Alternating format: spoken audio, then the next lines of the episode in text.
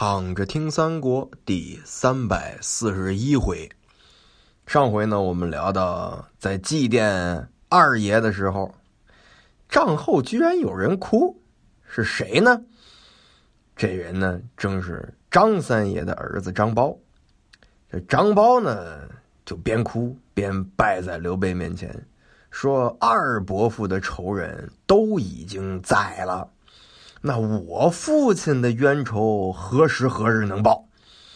刘备就说：“说贤侄勿扰啊，你不用担心，我呢一定是把这江南给整的服服帖帖啊！我要杀尽五狗，我一定擒了这二贼，咱俩一块儿祭奠你的父亲。”张苞呢就哭着拜谢而退。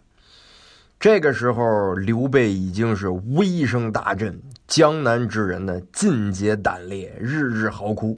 韩当跟周泰啊吓坏了，赶紧呢就跟吴王孙权报告，啊就跟他们说说糜芳夫人杀了马忠，呃去归降蜀地，结果被蜀地杀了。孙权害怕了，于是呢就把大家伙呢聚在一块儿商量。啊，这布置就说了，说蜀主所恨者，乃吕蒙、潘璋、马忠、糜芳、傅士仁，这些人呢都已经死了，现在呢只剩下范强、张达这两个人还在东吴，咱们是不是应该把他俩抓起来，把这个和张飞的首级一块儿啊，派人呢交还给荆州啊，归了这，并且呢把这个孙夫人呢也送回去。上表求和，那咱们就别打了，我们一块儿呢共图灭魏，呃，则蜀兵自退。您看这样如何？孙权一听呢也不错，于是呢就准备好了沉香木盒啊，把这个张飞的人头呢搁在里头，绑了范强和张达，把他俩呢关在这囚车里，让程炳作为使者，押着他们往萧亭而来。这刘备这边呢准备发兵前进。突然听到有人来上奏，说东吴派遣使者啊，送这个张飞的人头和范强和张达这两个贼。刘备听说这么回事真是此天之所赐啊，也是我三弟在天之灵啊。于是呢，就派张苞给张飞设了灵位。刘备一看张飞首级在匣中是面不改色，于是就放声大哭。张苞自己拿着刀将这范强和张达这凌迟处死，以祭拜父亲的在天之灵。祭拜完毕之后，刘备这怒气不消，一定要把吴灭了。你按理说这仇呢已经报了。刘备呢，应该以正事为主啊，这灭了魏，回头呢再灭东吴。但是刘备不这么想，他一定要把东吴先灭了。马良就说：“说仇人尽路啊，其恨可雪矣。说这仇人都杀了，这点事儿咱们算也是报了仇了啊。这个。”嗯，吴国的使者呢还在这儿，想要归还荆州，送回夫人，永结盟好，共图灭魏啊！就就想看听听您是什么看法。刘备就恨疯了这些人了啊！说朕切齿仇人乃孙权也，我要今天跟他联合，我就辜负了我那两个弟弟当日之盟约。我要先灭吴，再灭魏。说着呢，就要。把这使者斩了，以绝无情啊！但是大家呢，就苦苦相劝，最后免了。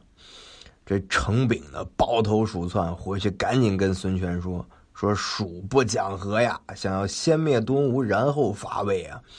众臣苦谏不听，怎么办？”孙权也吓坏了啊，举止失措呀，就是手足无措，不知道该怎么办了。这个时候呢，阚泽就说了：“说咱有擎天之柱，咱怎么不用呢？”孙权就问了：“说这谁呀？谁是擎天之柱啊？我怎么不知道啊？”阚泽说：“昔日东吴的大事，都是由周郎来负责。之后呢，是卢子敬代之。子敬去世了以后呢，那就是吕子明。现在吕子明虽然不在了，我们有陆伯言呐。这人虽然是一介儒生，但是实则雄才大略啊！以我看，他不在周郎之下。之前呢，大破关公也是他出了计策。如果您能用这人，那一定能把蜀国打败。那如果有失，我愿与其同罪。